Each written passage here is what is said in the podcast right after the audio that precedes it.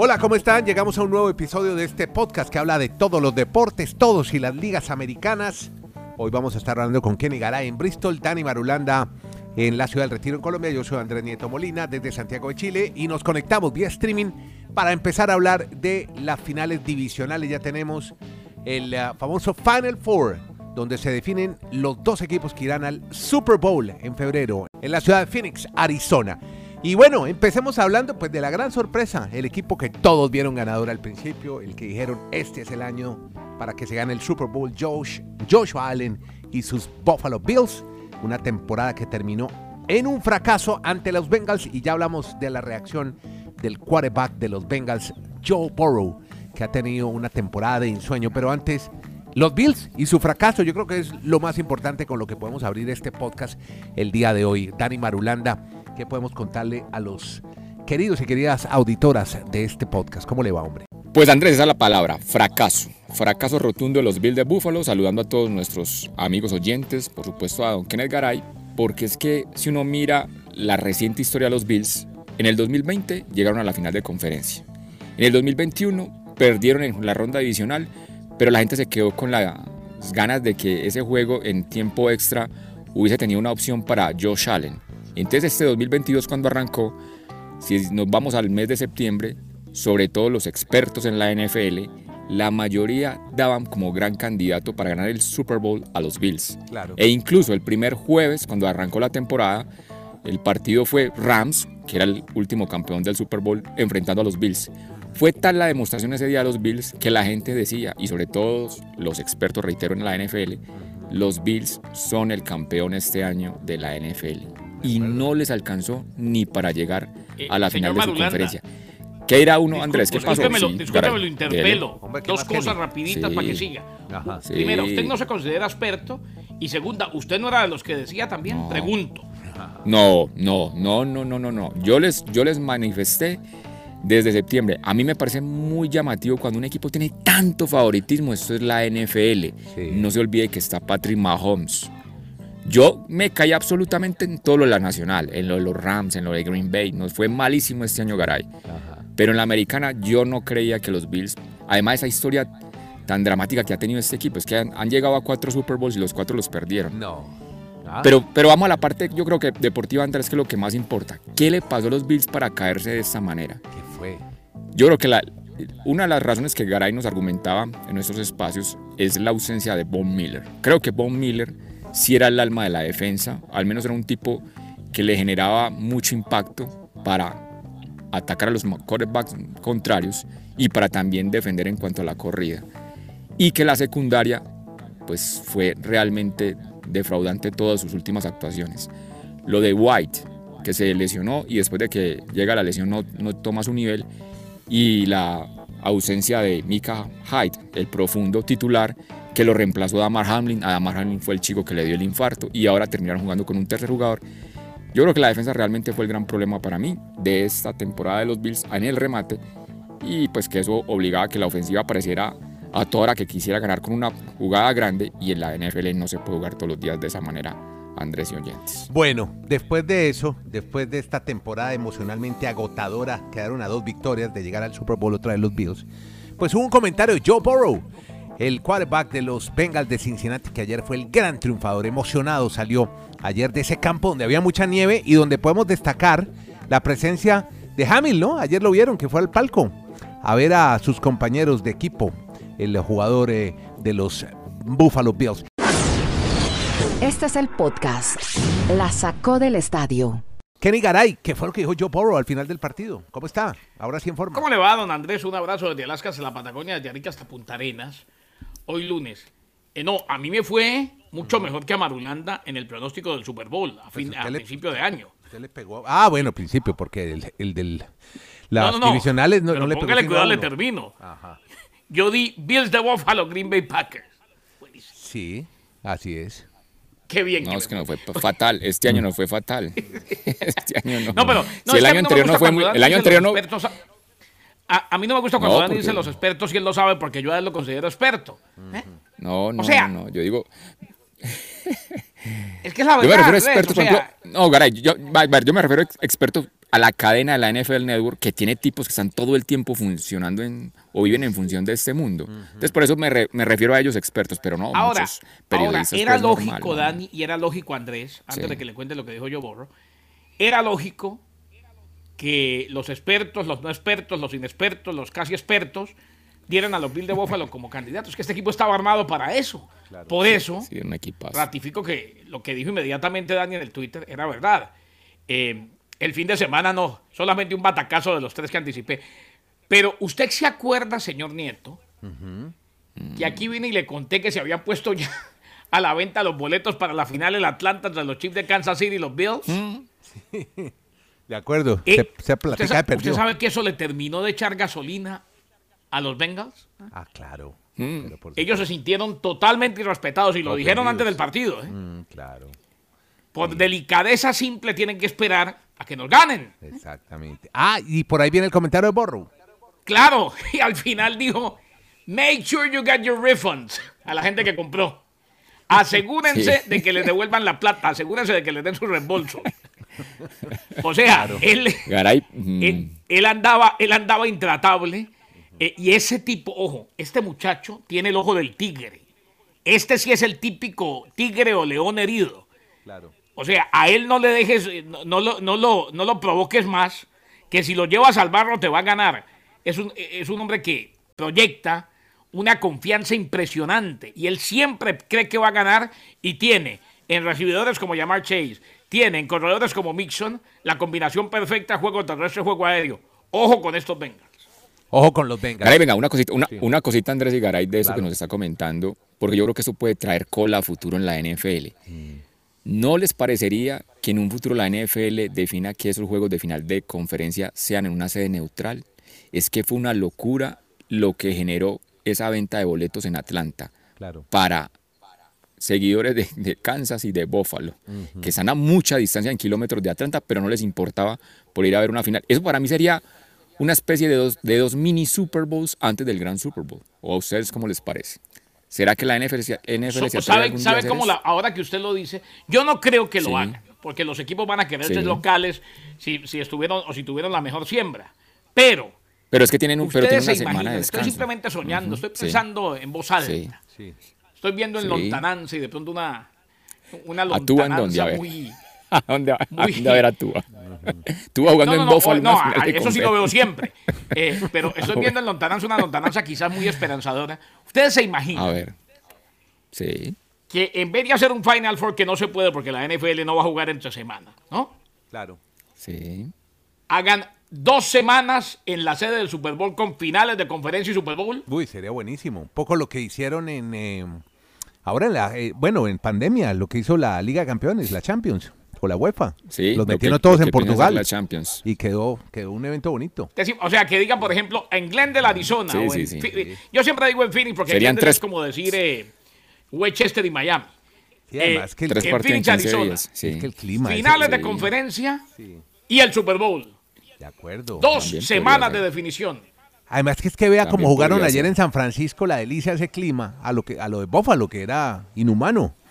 Era horrible jugar en ese campo, con tanta nieve y con tanto hielo. Me parece muy buena idea, Garay.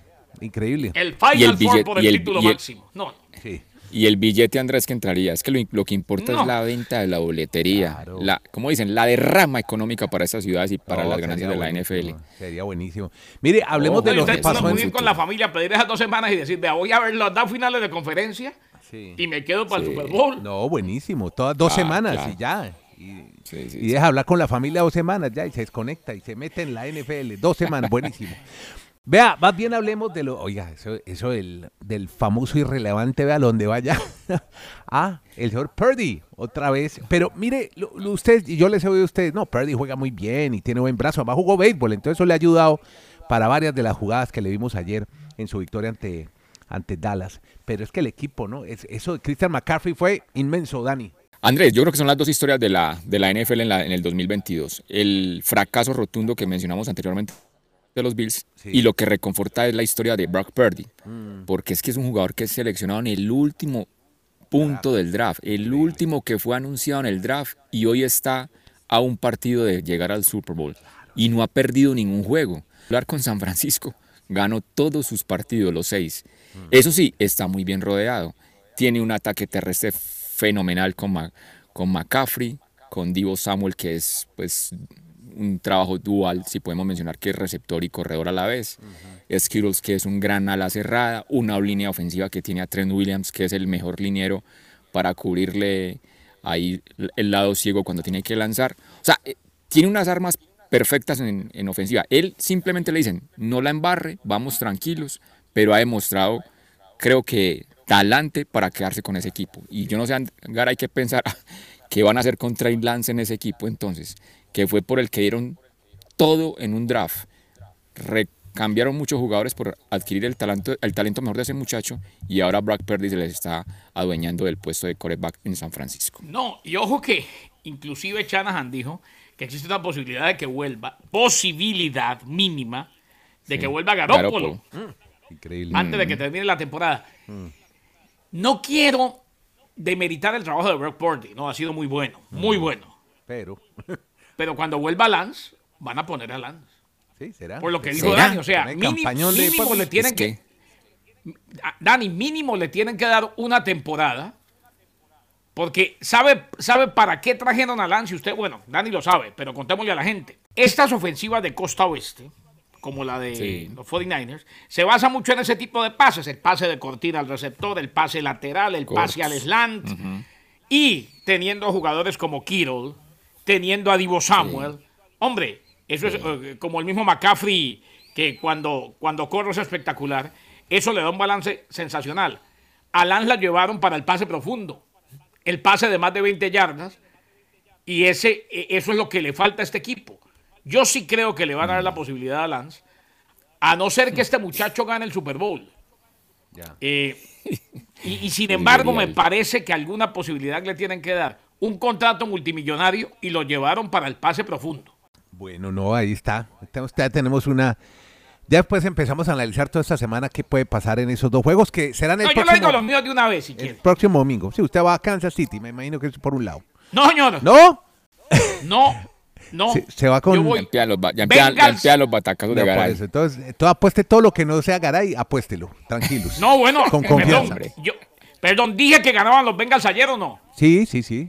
Ah, pero fue el único que le no me dieron, pero eh, para mí, los Bengals le ganan a los Chiefs Ojo que tiene un esguince Patrick Mahomes. y lo de una pierna. no pasa tan a menudo. Pero en una pierna. Pero va a jugar.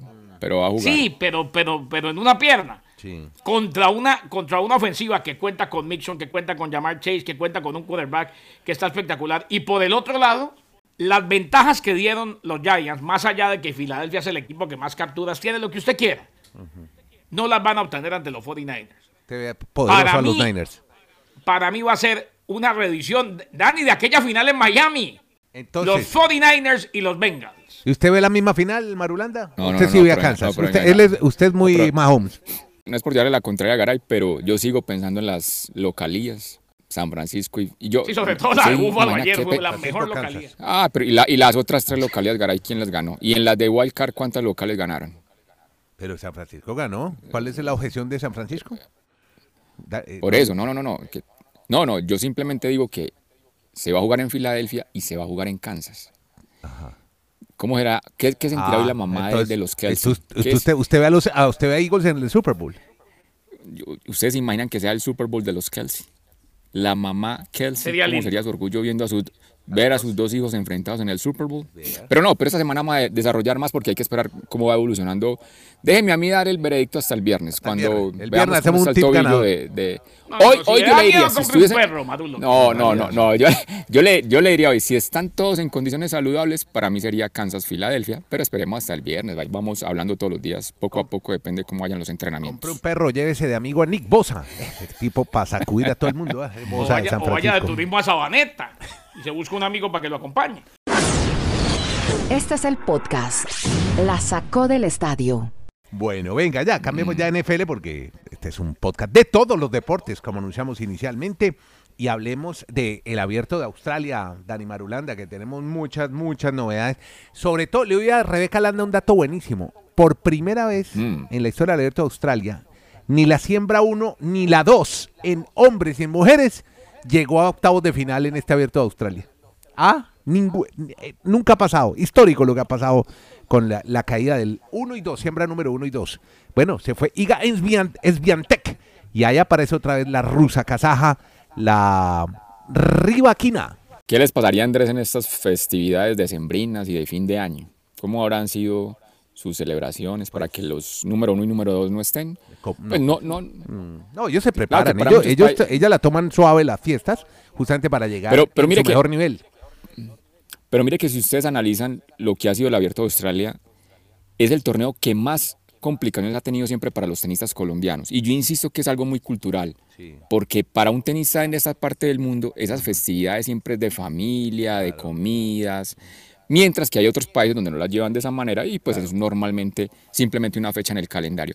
Dicho todo eliminación de todos los colombianos hasta hoy con dobles. Sí, mm. sí ya, ya se fue Cabal, se fue Farah.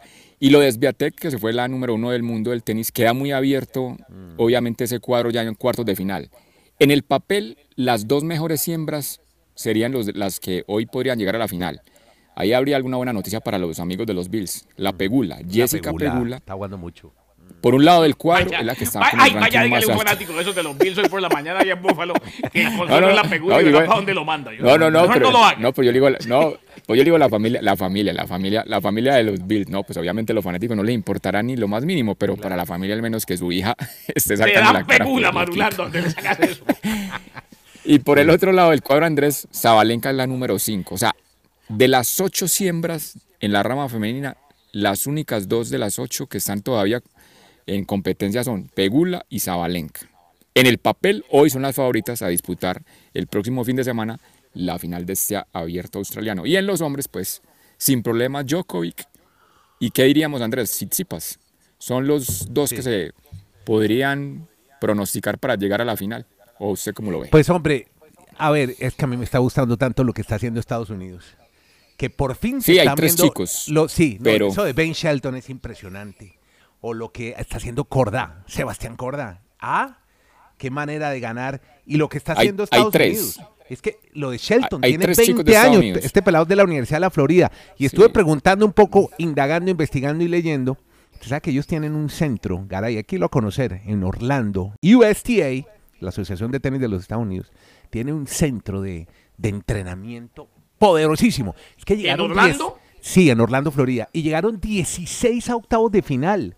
Ya se colaron tres en cuartos. Es increíble lo que está pasando en Estados Unidos. Hay un resurgimiento del tenis en Norteamérica espectacular. No, yo, yo me pregunto si eso era lo que antes era la Volatieri en Bradenton. Pues sí, es un, a un nivel, pero ya organizado por la misma asociación. Entonces están, están trabajando con estos chicos todos de universidades, la mayoría de ellos de college, que les dijeron, bueno, ya hicieron su carrera, ya dedíquese un rato al tenis, gánese unos dólares, unos cuantos millones de dólares y después hace su carrera normal y los van reclutando, van por todos los colleges, las universidades y los van trabajando. Y mire, mire lo de Australia, es que es impresionante el nivel al que han llegado. Es que Andrés, usted lo reseña, son tres de Estados Unidos entre los ocho. Sí. Y ya se asegura que va a haber un estadounidense en la semifinal, porque hay un enfrentamiento entre Paul y Shelton. Sí. Pero no lo quiero amargar ni, ni, dañarle su dato, que es muy interesante. Lo que pasa es que esos dos muchachos están por el lado del cuadro de Djokovic. Entonces. está difícil, sí. o sea, sí, muy bonito lo que está haciendo Estados Unidos, pero en el papel Djokovic no debería tener, o sea, si Djokovic le gana mañana a Rublev, yo quiero estar en la final sin problemas, o no, lo, no lo ve usted. No, sí, yo ya aniquiló a de Minuar, no, no le dejó ninguna opción, eso que estaba de local. sí, no, está muy difícil por el lado yo. Pero sí, no. Tampoco desintegra y pulveriza así el dato de Nieto que no. No, y, y las mujeres también, lástima, se nos fue Coco Goff y la Collins, pero ahí está Pegula. Entonces yo creo que las, las chicas también están funcionando. Bien por Estados De las chicas mañana, mire que me puse a mirar esas últimas finales de abiertos de Gran Slam, o de los Gran Slam para ser más exactos, tenemos 10 tenistas en los últimos 10 años que han ganado un torneo de Gran Slam y no han vuelto a ganar nada de Gran Slam. Ese dato bueno. Raducano, Ostapenko, Rivaquina, Marion Bartoli, Peneta, y todas las que estoy mencionando, ¿usted qué dice Andrés? ¿En dónde están? Pues, ¿qué, pasa en el, en el femenino? Sí, sí, no, hay una irregularidad muy brava. Pues sí, bueno. esperemos que diga. Por ello le digo, por eso para que Garay se vuelva a reír, opción con Pegula, que Pegula gane por primera no, no, opción, sí hay, un gran slam. Digo, muy bien, opción hay, lo que usted dijo que la, el consuelo para los de Boba del Pegula, sí, cómo no, cómo no, pero, para los, pero para, para, los dueños, para los dueños, hombre, para los dueños. para el papá Pegula. Vaya, vaya, dígale al que gana el sueldo mínimo Bófalo que todos los ahorros que tenía en el año se lo gastó esa semana. a ver qué le dice, vaya. Bueno, venga, oiga, lo de los Lakers, ¿cómo es, Kenny? Que andan muy bien, hombre. Están remontando, ganando y se están recuperando en Los Ángeles. Es que lo de ayer fue espectacular. Eh, LeBron James finalizó con 37 puntos y 11 rebotes. Y los Lakers remontaron en la segunda mitad, le ganaron 121 a 112 a los Trailblazers de Portland. Los Trailblazers, de don Damián, el amigo Marulo, llegaron a tener una ventaja de hasta 25 puntos en la primera mitad pero los Lakers redujeron el margen a 91-86 luego de superar a Portland 40-20 en el tercer periodo. Así pues que James encestó un par de tiros libres cuando quedaban cuatro minutos, amplió la ventaja de los Lakers y después todo fue para los Lakers que ganaron 121 a 112. Ganaron los Lakers y reiteramos, se recuperaron de un déficit de 25 puntos en una gran noche de LeBron James y Thomas Bryant, que añadió 31 puntos y 14 tableros para los Lakers de Los Ángeles. Podcast La Sacó del Estadio. En Twitter, arroba La Sacó Podcast.